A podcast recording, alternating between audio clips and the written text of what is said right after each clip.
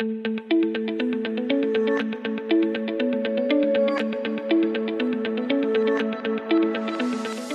ganz ehrlich, ich bin ja so ein extrem harmoniebedürftiger Mensch, dem es dann manchmal schwerfällt, zu Dingen Nein zu sagen und dass er dann immer mal wieder zu Dingen Ja sagt, wo er eigentlich gar keine Lust drauf hat. Und wenn auch das ein Thema für dich ist, dann sage ich herzlich willkommen zum BGM Podcast, der Podcast über betriebliches Gesundheitsmanagement für kleine und mittelständische Unternehmen. Mein Name ist Hannes Schröder und neben mir sitzt Ramon Schlembach. Und es geht heute um das Thema Ja-Sager. Ramon, äh, du warst ja nun schon in einem der Podcasts zu Gast. Ähm, Nochmal für diejenigen, die jetzt nicht zufällig da schon reingehört haben, wer bist du, was machst du? Also um das ganz kurz zu sagen, ich bin klinischer Psychologe und ich bin darauf spezialisiert, Menschen zu helfen, ähm, ihre Kindheits- und Jugenderfahrungen, die vielleicht nicht so gut waren für ihre Entwicklung, ähm, aufzuarbeiten und loszulassen. Mhm. Denn das ermöglicht uns typischerweise unsere wiederkehrenden Probleme, die wir so haben im Alltag, ähm, loszuwerden. Mhm. Um das mal ganz knapp zu sagen, in der vorigen Folge habe ich es mal genauer erklärt. Wenn du das wissen willst, guckst du einfach in der, oder? Definitiv. Also wir müssen hier ja auch auf die verschiedenen Episoden hinweisen. Von genau. daher, ähm, in der vergangenen Episode ging es ja um das Thema Perfektionismus. Mhm. Ähm, Im Vorgespräch habe ich gesagt, na ja, Ja-Sage und Perfektionismus, das ist ja schon irgendwie, geht in die gleiche Richtung. Dass du gesagt, nein, das unterscheidet sich total. Ähm, bevor wir darauf einsteigen, um den Spannungspunkt nochmal ein bisschen hochzuhalten, was ist eigentlich der Unterschied zwischen Psychologe und klinischer Psychologe? Ah, ja, äh, eigentlich gibt's da keinen Unterschied, nur ähm, es gibt eine quasi ein klassisches Psychologiestudium, ja. das geht, das ist ganz breit, ja. Ähm, und das klinische Psychologie äh, ist einfach mein Masterstudium gewesen mit dem direkten Fokus auf äh, klinische Störungen, also auf äh, Gesundheit im quasi. Ja, es, es, gibt auch noch eine andere Spezialisierung, das wäre ähm, Arbeits- und Organisationspsychologie. Ja, die machen dann sowas wie Personalentwicklung oder Personalauswahl und, okay. und so weiter. Und bei mir ist einfach der Fokus auf ähm, Gesundheit, psychische Gesundheit. Okay. Jetzt steigen wir mal in das Thema Ja-Sager. Und ich habe da folgenden Glaubenssatz. Ich bin vom Sternzeichen Waage. Mhm. So, und der Waage wird ja immer nachgesagt, sie ist immer so harmoniebedürftig und im Gleichgewicht und möchte immer für Balance sorgen. Und da passiert es mir tatsächlich immer wieder, dass ich zu Dingen Ja sage, obwohl ich eigentlich gar keine Lust darauf habe ähm, und mich dann nicht traue, mal auch klar verständlich Nein zu sagen. Ist das denn, liegt das an meinem Sternzeichen oder ist das irgendwie das ist eine komische Prägung, die sich da bei mir ergeben hat. Ich will, ich will keinen vor den Kopf stoßen, aber ich behaupte, diese Sternzeichen-Sache ist Käse. Ja. Wenn man glaubt, nur weil ich dieses Sternzeichen bin, bin ich so. Ja. Ähm, weil ich garantiere, du kannst ganz viele verschiedene Krebse oder ganz viele verschiedene Wagen in einen Raum stellen und natürlich werden die sich ähneln. Das sind alles Menschen. Ja, aber die werden auch ganz, ganz unterschiedliche äh, Anteile haben. Und auch, du wirst auch unter den Wagen Leute finden, die ganz klar äh, ihre Meinung sagen können und für ihre Grenzen einstehen können und Leute, die das vielleicht nicht so gut können. Okay. Es gibt ja auch hier wieder zwei Seiten der Medaille. Was sind denn die Vorteile, das ist glaube ich wahrscheinlich viel, viel schwieriger, was sind denn die Vorteile von Ja-Sagern? Ähm, wenn das ein Vorteil ist, dann würde ich sagen, die haben weniger Konflikte. Mhm. Weil das ist auch das Ziel. Kommen wir gleich drauf. Warum sagt man eigentlich ständig Ja oder oder mhm. oder äh, äh, passt sich an die anderen an? Ja, ähm, das wäre ein Vorteil. Menschen, die viel Ja sagen. Und jetzt muss man, ach stimmt, es gibt noch einen anderen Vorteil. Menschen, die sich selber erkennen, wiedererkennen als, äh, ich sage eigentlich zu oft Ja, das hat ja einen Grund, werden wir nachher noch besprechen. Aufgrund dieses Grundes haben Menschen, diese Menschen, diese Ja-Sager, aber eine gewisse Fähigkeit entwickelt.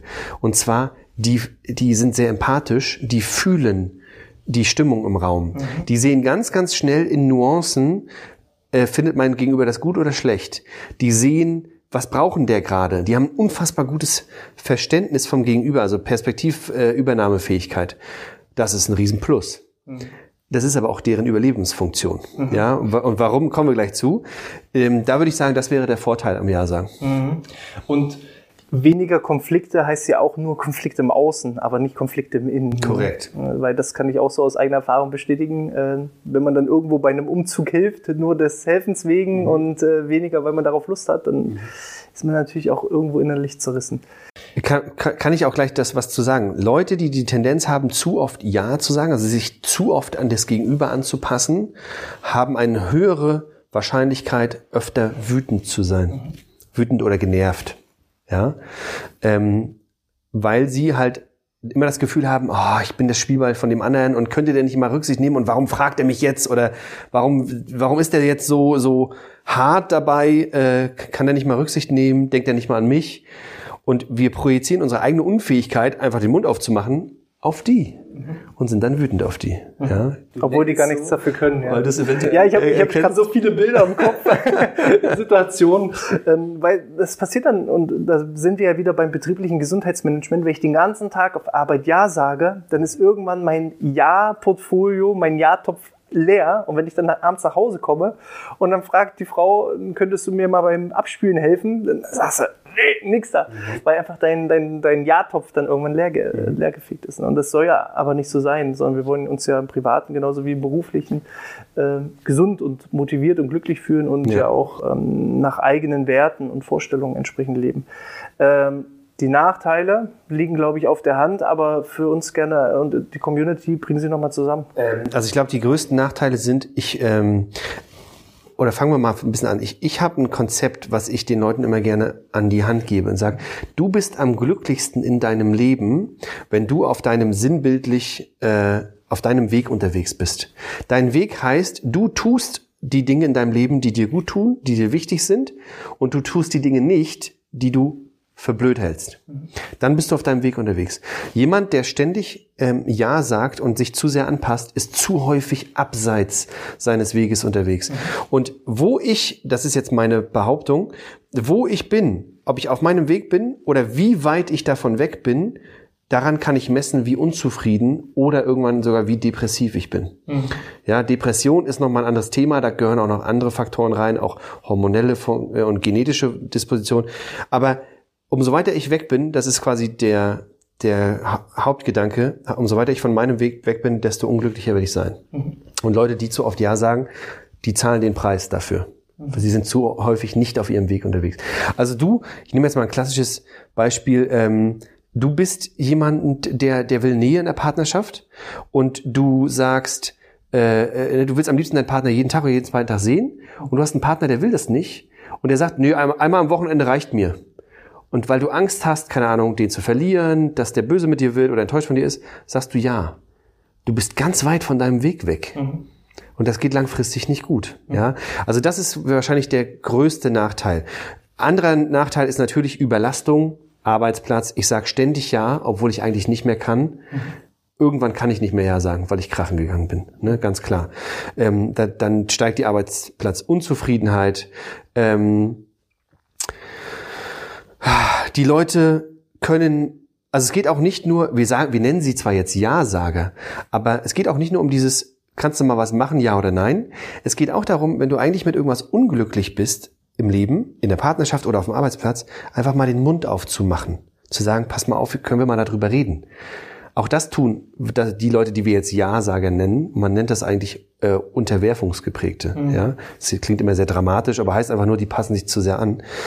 Ähm, wenn ich nicht den Mund aufmachen kann, wenn ich nicht mal sagen kann, was mich stört, ist auch ein Riesenproblem, weil die Leute werden unzufrieden, die werden irgendwann vielleicht wütend und die projizieren das auf ihren Kollegen, Arbeitgeber oder auf die Mitarbeiter, wenn ich selber Chef bin, mhm. oder auf den Partner. Mhm. Ganz blöd. Ja, also ich würde sagen, das sind im Groben die, die Hauptnachteile.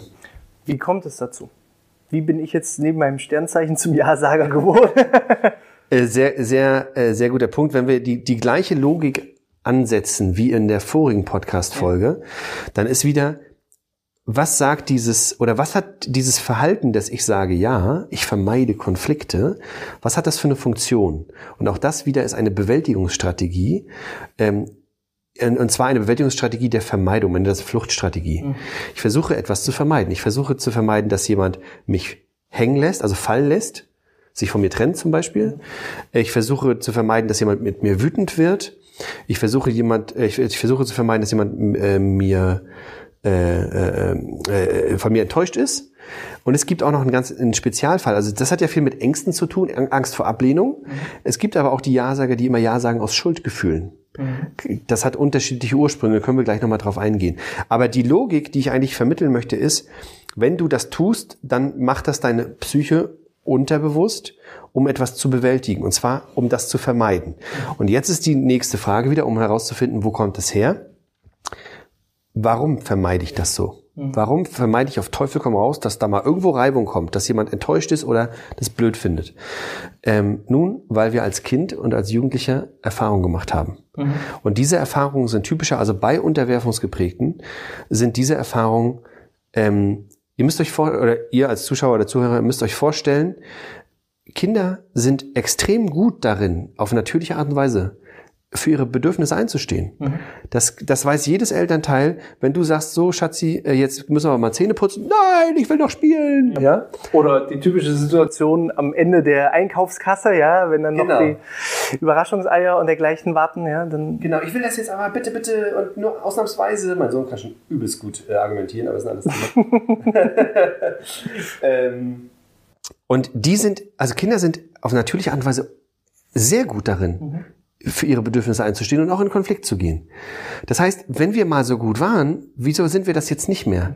Nun, weil auch Kinder ja Erfahrungen sammeln in ihrer direkten Umwelt. Und wenn Kinder irgendwann mal lernen, für meine Bedürfnisse einstehen ist schlecht für mich, dann hören die damit auf. Und was heißt, ist schlecht für mich? Es könnte sein, dass äh, dein dass das Kind irgendwas will und Papa und Mama werden wütend und schreien das Kind an. Mhm. Es kann sein, wenn das Kind mal aus der Reihe tanzt, ähm, die Eltern ziehen sich zurück, also Liebesentzug. Es kann sein, dass das Kind geschlagen wird. Mhm.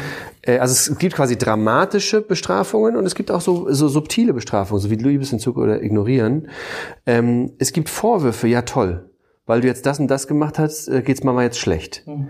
Ja, also das grobe Überthema ist Bestrafung. Und das, das, kann eine ganz kleine Situation sein. Ne? Also es muss jetzt hier nicht so sein, dass diese Situation über Jahre hinweg passiert ist, sondern es kann beispielsweise so ein labidarer Satz, den ja. man vielleicht irgendwo unbewusst mal so getroffen hat, so leid es einem tut, aber was sich dann so extrem stark einprägt bei dem Kind. Ja, also es können Einzelsituationen sein, aber typischerweise äh, muss man auch fairerweise sagen, umso wiederkehrender die Situation, desto höher die, die äh, negative Chance auch quasi geprägt zu sein, mhm. geprägt zu werden. Aber es reichen in manchen Fällen auch Einzelsituationen aus. Ne? Also bei anderen Prägungen, zum Beispiel ähm, der Verlust eines Elternteils führt zu einer anderen Prägung. Mhm. Das ist nicht Thema von heute, aber das passiert ja nur einmal. Mhm. Und das reicht auch manchmal aus. Ne? Und auch, aber auch bei Prägungen äh, äh im, in, im Ja-Sager-Kontext, also Unterwerfungskontext, kann es auch sein, dass ich einmal ganz schlimm angeschnauzt wurde. Das kann ja auch der, der Lehrer gewesen sein. Ich habe einfach mal das gemacht, was ich wollte und wurde voll rund gemacht. War eine psychologische Bestrafung. Also was auch immer es war, also Anschreien, Hauen sind so Klassiker, äh, Liebesentzug, Privilegienentzug, ähm, alles, was, eine, äh, was in Richtung Bestrafung geht und was für das Kind irgendwie doll ist, übermäßig, hat ähm, die Tendenz, uns quasi zu prägen in die Unterwerfungsrichtung. Beispiel, ich bin selber unterwerfungsgeprägt, nicht weil ich irgendwie geschlagen wurde oder ähnliches, aber bei mir war so ein Klassikerfall, wenn ich eine Minute zu spät nach Hause gekommen bin, gab's auch mal zwei Wochen Radioverbot. Mhm. Und das ist schon hart. Also das ist, da lernt das Kind, ich darf keinen Fehler machen. Ich muss mich so verhalten, wie die anderen das wollen, in meinem Fall äh, die Eltern. Mhm. Sonst geht's mir schlecht. So, und was ist jetzt die, die Folge? Das Kind lernt, okay, es geht nicht darum, auf meine Bedürfnisse zu achten, sondern ich muss mehr darauf achten, was wollen die anderen, was brauchen die anderen. Mhm. Daher, das, was wir am Anfang gesagt haben, diese Fähigkeit dazu, weil das Kind von, von sehr früh an lernt, ich brauche das, ich muss das können. Und daraus entsteht dann ein Erwachsener, der manchmal zu selten über seine Bedürfnisse nachdenkt, der Konflikten aus dem Weg geht, und der zu oft Ja sagt, weil er gelernt hat früher, wenn ich Nein sage und mich gegen Mama und Papa wehre oder wenn ich irgendwas mache, was meine Bedürfnisse ist, kann schlecht für mich enden. Mhm. Das ist im Grunde der Hauptursprung. Konnte ich das klar machen? Das passt soweit. Die Frage ist halt jetzt wieder, wie komme ich aus diesem Kreislauf raus? Das Thema Aufarbeitung ist wahrscheinlich wieder ein wichtiger Punkt. Gibt es neben der reinen Aufarbeitung, wo wir auch gleich nochmal im Detail mit reingehen können, wie du das machst und wie das passiert, ähm, gibt es andere Challenges, Übungen, ja. Aufgaben, Hausaufgaben, die wir vielleicht auch so an die Community weitergeben können, die ja. ich mitnehmen kann, was ja. ich so in Zukunft machen kann? Also wieder, das ist wieder die gleiche Logik wie in der vorigen Folge wenn wir uns äh, anders verhalten, ist immer der Schlüssel. Mhm. Weil wenn wir uns anders verhalten können, dann, bieten wir unserem Gehirn wieder die Möglichkeit zu lernen, ah krass, das, wovor ich Angst hatte, ich habe das jetzt anders gemacht und ich lebe ja noch. Ja. Ja, äh, die, die Sonne geht ja noch auf, so nach dem Motto. Ja, das sind positive Referenzerfahrungen. Das heißt, ähm, gerade bei der Unterwerfungsprägung, wenn man zu oft Ja sagt, kann man das ultra gut im Alltag üben. Mhm. Immer wenn du merkst, das ist jetzt äh, quasi Aufgabe an euch alle, immer wenn du merkst, äh, ich würde das jetzt am liebsten vermeiden, genau dann machst du das. Das ist das Einzige, was deine Psyche braucht. Die muss lernen, ah, ich habe jetzt mal dem Kunden Nein gesagt oder ich habe ähm, meiner Partnerin äh, gesagt, was mich stört oder oder oder ich habe mich getraut und ey wow, ist alles in Ordnung. Mhm. Sie hat mich nicht verlassen oder äh, der Kunde war verständnisvoll und selbst wenn unser Gegenüber sich schlecht, also schlecht darauf reagiert, ist das trotzdem eine positive Referenzerfahrung, weil wir dann lernen, ah, okay, die haben zwar beschissen reagiert, aber ich kann damit umgehen. Mhm. Das zerstört mich nicht. Also wenn ihr quasi was Pragmatisches wollt, das ist die Antwort. Das kann man üben. Ja, ähm, äh, Gibt es ja. irgendwie vielleicht auch eine schonende Möglichkeit, Nein zu sagen? Ja. Äh, meinst du auf kommunikativer Ebene oder einfach naja, manchmal fällt es ja einfach schwer, Nein zu sagen, weil man eben ja Angst hat. Ich, ich bringe mal folgendes Beispiel. Was weiß ich, der, der, der Kumpel, der Freund fragt, kannst du mir beim Umzug helfen? So, und man hat aber an dem Wochenende schon irgendwas geplant und ist es halt der gute Kumpel und der hat auch schon mal beim Umzug geholfen, aber eigentlich hat man keine Zeit dafür. Wie bringe ich dem das schonend irgendwie bei, dass ich mich gut fühle, ja, oder muss ich es ihm schon beibringen? Wie, wie wäre so die, dein, dein, Genau, dein das ist die, das ist die eher wichtige Frage. Was heißt denn schon beibringen? Es gibt ja nur, also die, die Kernaussage ist ja, ich will nicht kommen. In diesen Situationen, das hat, glaube ich, mit, mit Unterwerfung gar nicht so viel zu tun. Ähm, weil da würde ich sagen, okay, Moment mal, ähm, Umzüge sind jetzt nicht mein Lieblingsthema, aber ähm, ich diene dir gerne, weil du bist ein Freund, du hast mir auch gedient. Ähm, ich persönlich würde dann in diesem Fall sagen, ich mache mich verfügbar, wenn es geht. So, wenn jetzt aber was ist, ähm, sorry, ich bin in dem, ich habe einen geschäftlichen Termin in einem anderen Bundesland am Wochenende. Mhm. Dann, wenn ich da dann sage, ach nee, ich blas das ab und komme zu dir, das wäre dann unter Umständen Unterwerfung. Also ich, ich mache da was gegen meinen Willen. Und da wäre einfach nur ganz ehrlich, du pass mal auf, äh, äh, Christian, äh, boah, es tut mir voll leid, aber ich bin da nicht da. Also ich würde dir gerne helfen, ähm, aber ich bin da weg. Mhm. Ja, und ähm, findest du vielleicht jemand anderen, der da helfen könnte. Da geht es einfach nur darum, ehrlich zu sein. Mhm. Ja, ähm, es geht also es geht auch nicht darum, wenn man seine Grenzen setzen möchte und für sich einstehen möchte, zu sagen, nee, Digga, keine Chance. Also es geht nicht darum, kalt zu sein oder, ne, oder jemanden von Kopf zu stoßen, sondern es geht einfach nur darum, ehrlich zu sein. Ja. Ähm, war das die Antwort, die du gesucht hast? Es wäre jetzt ja auch ehrlich, wenn man sagt, du, ich habe einfach im Moment keine Lust oder keine Kraft oder keine Energie. Also auch selbst ähm, wenn ich verfügbar wäre, ich will aber nicht, warum auch immer, ähm, auch da könnte ich ja ehrlich sein. Ne? Ja, könntest du. Ich persönlich, also ich würde da auch für, äh, vielleicht, wenn das wirklich so ist, dass ich sage, ich kann mich kaum, noch bewegen, weil ich bin ausgebrannt, ich bin total durch. Und das ist ein guter Freund von mir, dann würde ich anrufen und sagen, äh, Patrick oder so, äh, können wir mal kurz bequatschen. Äh, ich will eigentlich ein guter Freund für dich sein und ich will mich verfügbar machen für deinen Umzug, aber ich bin so durch, dass ich innerlich merke, oh, am liebsten würde ich da jetzt nicht äh, Energie reinwerfen. Aber ich will aber auch dich nicht hängen lassen. Mhm. Was können wir da machen? Das wäre wieder ehrlich. Mhm. Ich habe noch nicht mal Nein gesagt. Ich habe nur zur Debatte gestellt, können wir mal darüber reden. Mhm. Und bei einem Kumpel kann man das machen. Mhm. Ja, ähm, aber tatsächlich meine Tendenz ist es da auch unabhängig von irgendwelchen Prägungen zu sagen, weil Umzug ist ein perfektes Thema. Ich finde das total beschissen. Ich mag auch meine eigenen Umzüge nicht. Ich habe das letzte Mal von der Firma machen lassen, ja. Aber dennoch ähm, würde ich mich da, wenn es geht, wenn es nicht auf meine Gesundheit geht oder auf, auf stark auf meine Kosten, würde ich mich trotzdem einfach verfügbar machen. Und wie mache ich das denn jetzt mit meinem Vorgesetzten, mit meiner Führungskraft, mit jemandem, der mir da Aufgaben überträgt? Wie mache ich das im beruflichen Kontext, wenn es mir da schwerfällt, ja. auch mal Nein zu sagen? Gute Frage. Ähm, auf der pragmatischen Handlungsebene ist es eigentlich einfach. Chef hat dir diese Woche schon drei Aufgaben gegeben und sagt, du pass mal auf, ähm, kannst du noch das machen? Und dann kannst du sagen, sorry Chef, das schaffe ich nicht zeitlich. Sie haben ja die und die und die Aufgabe gegeben und Sie haben mir dafür auch Deadlines gegeben. Oder du, kannst ja auch duzen, ne? Du willst, dass ich das bis Freitag fertig habe. Wenn du mir die jetzt noch gibst, ich schaffe das zeitlich nicht. Und das sage ich dir lieber jetzt, nicht, dass du hinterher von mir enttäuscht bist. Mhm. So einfach ist das. Ja. Und das, für jemanden, der unterwerfungsgeprägt ist, kann sich das schon sehr unwohl anfühlen. Aber das ist der einzige Weg. Und deswegen habe ich ja gesagt, wenn man sich anders verhalten kann, man nimmt sich das jetzt vor, immer dann, wenn ich das vermeiden will, eigentlich, mache ich es trotzdem, weil ich weiß, das dient meiner Entwicklung, mhm. dann machst du alles richtig. Brauchst nichts anderes. Wenn das nicht geht, also vielleicht noch ein Tipp, bei fremden Personen, beim Postboten, beim Bäckereimenschen ist es leichter.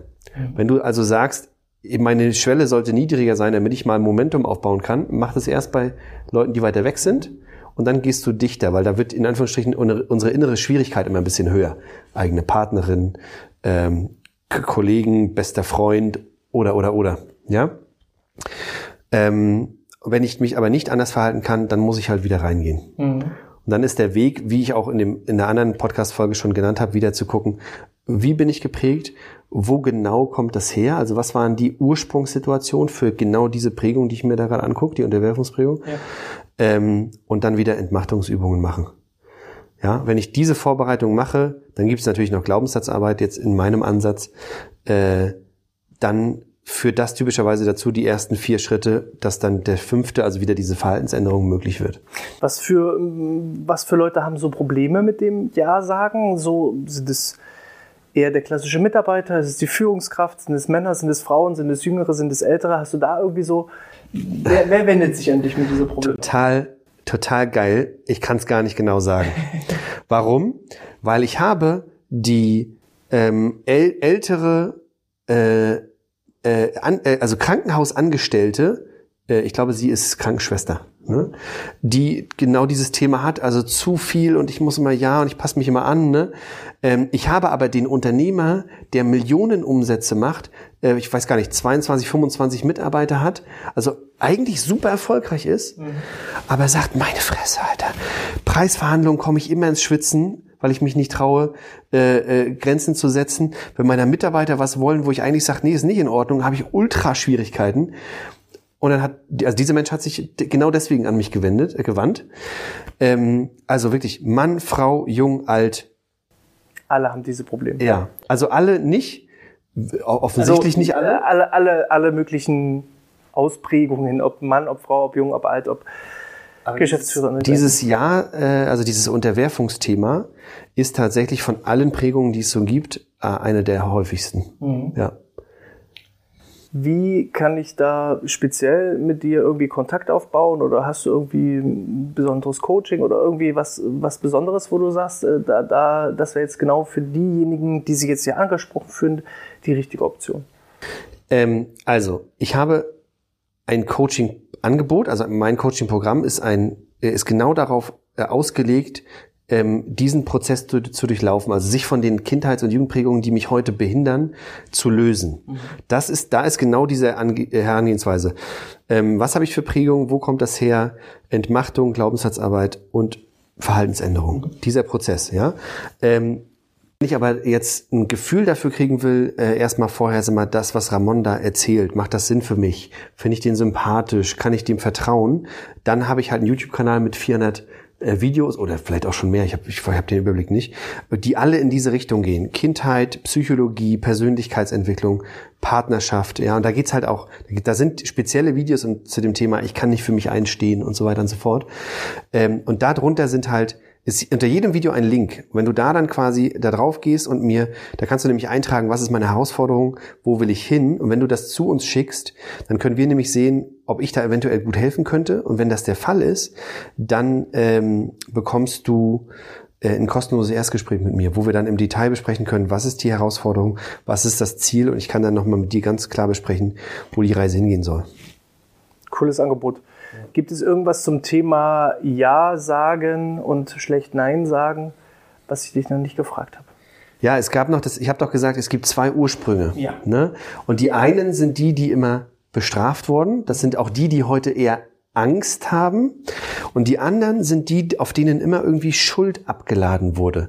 Also wenn dem Kind immer wieder gesagt wird, Mann, wegen dir streiten sich jetzt Mama und Papa. Mhm. Oder ähm, oh, du bist schuld das. Mhm. Dann führt das auch zu einer äh, Unterwehr oder kann zu einer Unterwerfungsprägung führen. Und dort ist aber dann das gängige Gefühl nicht, ich habe Angst, dass der wütend wird oder sauer wird auf mich, sondern ich habe, wenn ich das jetzt nicht für den mache, fühle ich mich schlecht. Mhm. Dann lasse ich den hängen. Ja.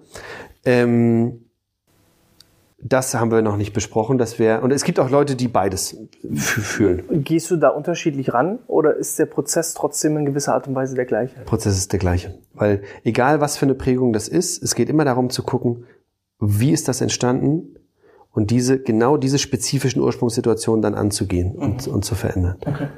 Ja. Mega gut. Also ähm, wir werden bestimmt gleich noch uns ein bisschen unterhalten und gucken, wo, wo das bei mir äh, hinkommt. Das werden wir dann äh, ja, na, nach, nachdem wir die Aufnahme beendet haben, dann entsprechend nochmal durchgehen. Ähm, wenn euch das gefallen hat, dann freue ich mich natürlich über eine 5-Sterne-Bewertung auf iTunes. Gebt gerne einen Daumen nach oben, hinterlasst ein Abo, hinterlasst einen Kommentar. Wenn ihr Fragen habt, gerne auch ähm, sammeln wir das Ganze, ja. wird nochmal ein Video nachschieben, sei es zum Thema Perfektionismus, sei es zum Thema Ja sagen. Oder andere Prägung. Schaut euch das unbedingt nochmal an. Wendet euch an Ramon, wenn ihr spezielle Fragen habt oder schickt mir einfach eine E-Mail. Ihr findet die entsprechenden Kontaktdaten in den Shownotes beziehungsweise eben in der Videobeschreibung. Und dann freue ich mich, euch auch beim nächsten Mal wieder begrüßen zu dürfen. Bleibt gesund, in diesem Sinne sportfrei und dir gehören die letzten Worte. Äh, vielleicht nochmal, ähm, wir haben nämlich schon noch ein mögliches Thema besprochen und da geht es um das Thema, wenn Leute übelst Ellenbogen unterwegs sind, egozentrisch oder egoistisch, ähm, ihr könnt ja mal in die Kommentare schreiben, ob euch das interessiert, weil dann könnten wir das aus der gleichen Perspektive, wie wir es jetzt schon mit den anderen Sachen gemacht haben, auch nochmal anschauen, weil das ist gerade für den Unternehmenskontext aus meiner Sicht auch nochmal sehr relevant. Also hinterlasst einen Kommentar und dann kann das losgehen. So sieht's aus. Also bis zum nächsten Mal.